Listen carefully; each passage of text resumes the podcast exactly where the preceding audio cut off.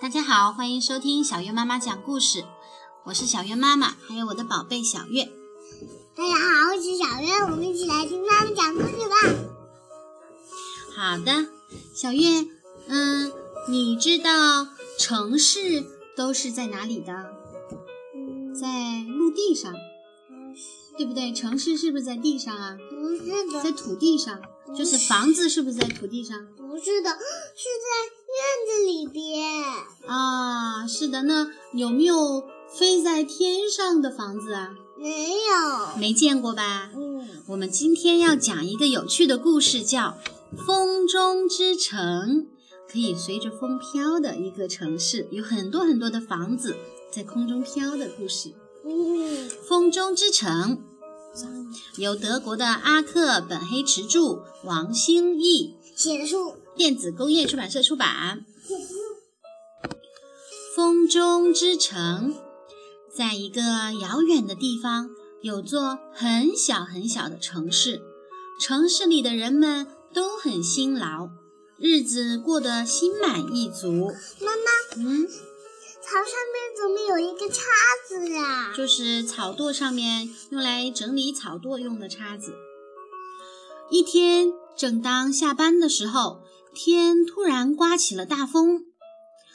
哇哦，好大的风啊！为了不被大风吹走，人们把手紧紧地互相握在一起。可是风太大了，把城里的男女老少像羽毛一样轻松地卷上了天。在高空中晃悠着的人们害怕极了。风不会突然把我们扔回到地面上吧？摔个粉碎！哦，想到这里，他们忍不住惊叫起来。不过，令人担心的事情并没有发生。大风把这些人带到了一个地方。几小时后，人们惊讶地发现，他们竟然可以在空中慢慢地活动活动手脚了，甚至还能乘着风行走。于是，他们开始在周边溜达起来。你猜他们发现了什么？哦，有雨伞、气球、桌椅、家具、食物等等，许许多多的东西在风中飘荡着。它们都是从世界各地被风吹来的。就这样过了一段时间，人们发现自己渐渐适应了风中的生活，不愿意再回到陆地上了。大风吹过果树时，会把新鲜的果子吹下来，让人们饱餐一顿。大风吹过麦田时，人们就将麦粒收集起来，然后用闪电制成面包。一天一天，一月一月，人们乘着风几乎周游了全世界，认识了许多不同国家的人们，并结交了许多好朋友。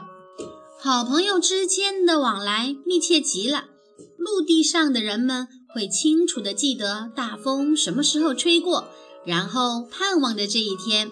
当风吹来时，他们像过节一样迎接风中的朋友。当风经过城市上空时，城里的人们会站在高楼上，为风中的朋友送上礼物。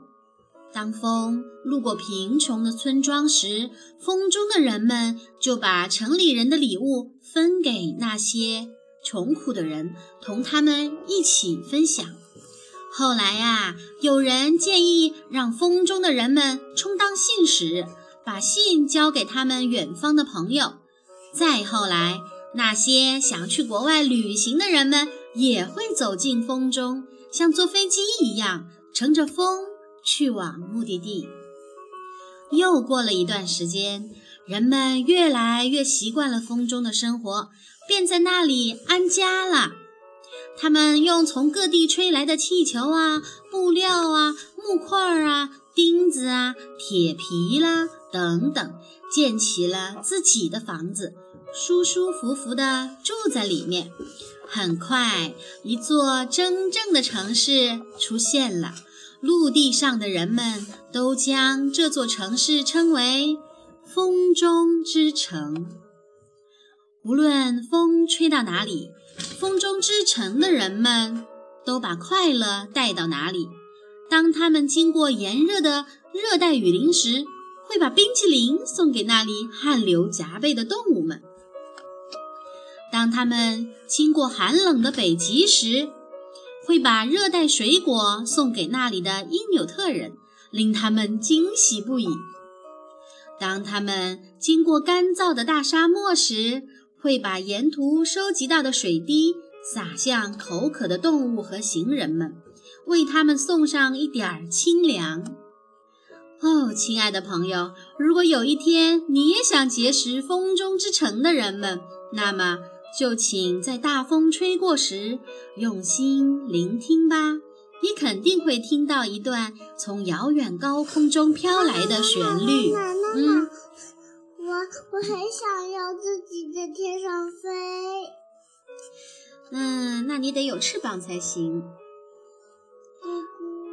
还是算了，还是算了。是的，会很危险。这只是一本书，人们可以在空中行走。这只是一本书，但不是真的，对不对？如果人真的在空中会怎么样啊？会掉下来，对不对？没有翅膀，那就会掉下来。因为我们不是鸟儿，没有翅膀不会飞，在半空中就会掉下来，摔得很惨，是不是？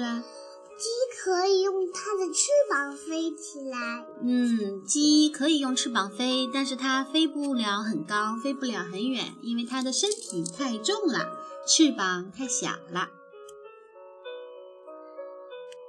好啦，人就可以。嗯，好啦，我们今天的故事就到这里吧。